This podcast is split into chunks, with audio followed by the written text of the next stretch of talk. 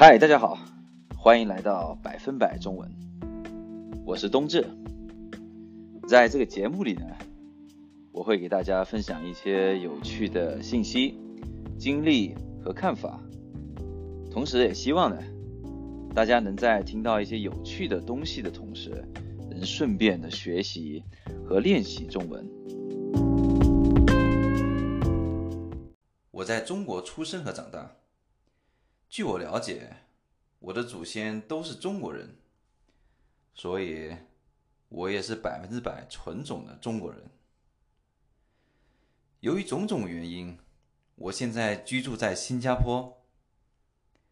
新加坡是东南亚，也就是亚洲的东南部的一个小国家，大概只有中国的一个小城市那么大。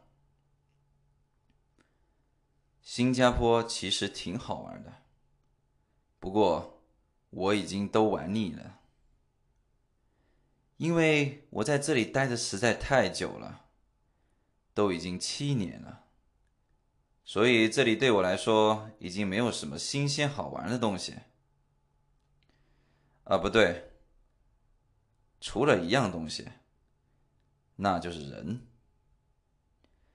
在这里有很多像我一样从别的国家过来的人，在这里工作、学习和生活。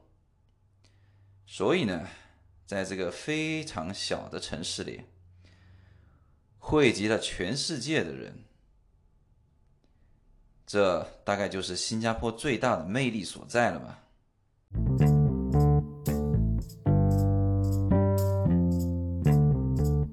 我平时喜欢学习语言、运动和旅行。最近一次旅行，我去了乌克兰、土耳其和格鲁吉亚，在那边住了六个月。我很喜欢那边的生活。也许我会在以后的节目中。跟大家详细的讲述我旅行中种种有趣的经历。有人说旅行是为了寻找自己，有人说旅行是为了寻找爱人，还有人说旅行就是为了换个环境放松心情。我倒是觉得，其实旅行。是人的一种基本需要。为什么这么说呢？在几百万年前的时候，我们的祖先就是通过不断的旅行，让现在的人类遍布了全世界。所以，我们身上都或多或少的继承了这种爱旅行的基因。所以，如果你没有去过旅行，或者由于平时的工作太忙了，很久没去了，你一定要停下来，找时间去尝试一下，激活自己身上旅行的基因，感受一下最本真的快乐。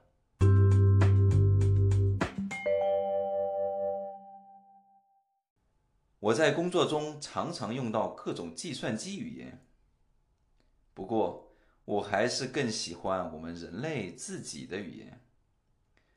除了中文以外，我还会说英语、日语，现在正在学习俄语。英语呢，是因为从小就在学校里学；学日语呢，是因为小时候喜欢看日本的。漫画、动画和玩电子游戏。学俄语呢，是因为现在要和重要的人沟通。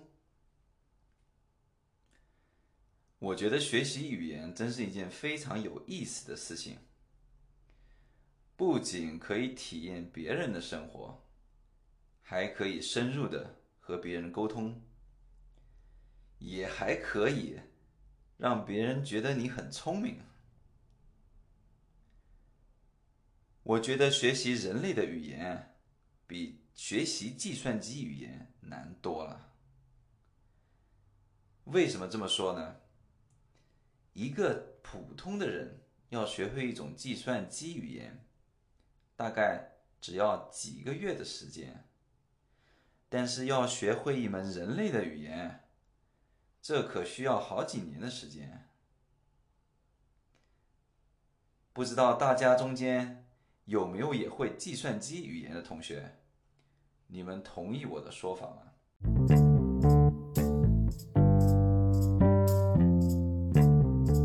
如果大家正在学习中文，我希望我说的话大家都能听懂，请一定不要害羞，给我留言，告诉我我今天说的是太难了，还是太简单了，还是刚刚好。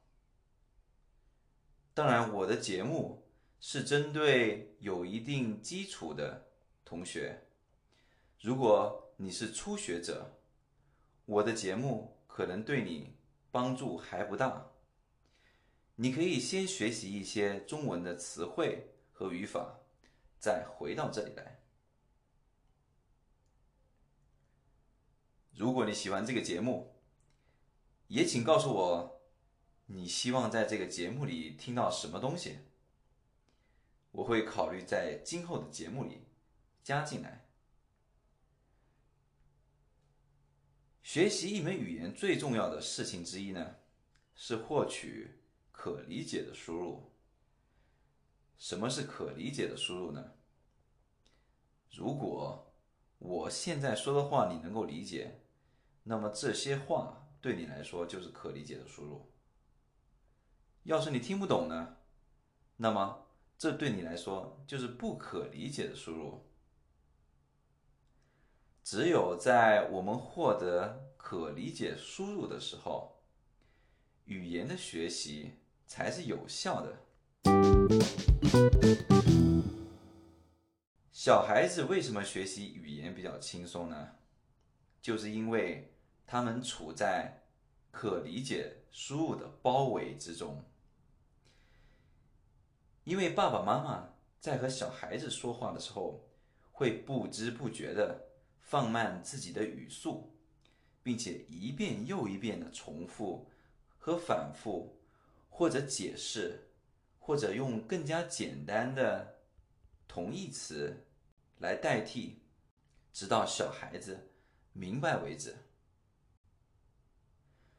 在我的记忆中啊，我已经不记得自己什么时候学会中文的了，好像自从有记忆时开始，我就能。很轻松的听懂我父母的话，还有电视机里人物的对话。我记得，有一次，大概是我两岁左右的时候，我和爸妈一起在家里看电视。那是一部国外的电影，我在听电视里人物的对话。我妈突然对我爸说：“你看儿子看电视看得多津津有味，尽管……”他什么都还听不懂，我听了心想：“妈，你错了，我可是什么都能听懂啊！”虽然我当时嘴上什么也没说，但我对这件事至今为止记忆犹新。我的父母还跟我说了另外一件事，就是在我一岁的时候。我很喜欢看一部叫《聪明的一休》的动画片，然后每次我看的时候，我会模仿动画片里人物的动作。可是呢，我对这段经历完全没有了记忆。也就是说啊，我对自己母语中文的理解力，应该是在两岁之前就不知不觉的形成了。所以说啊。可理解的输入对我们语言的学习是非常重要，也是非常有用的。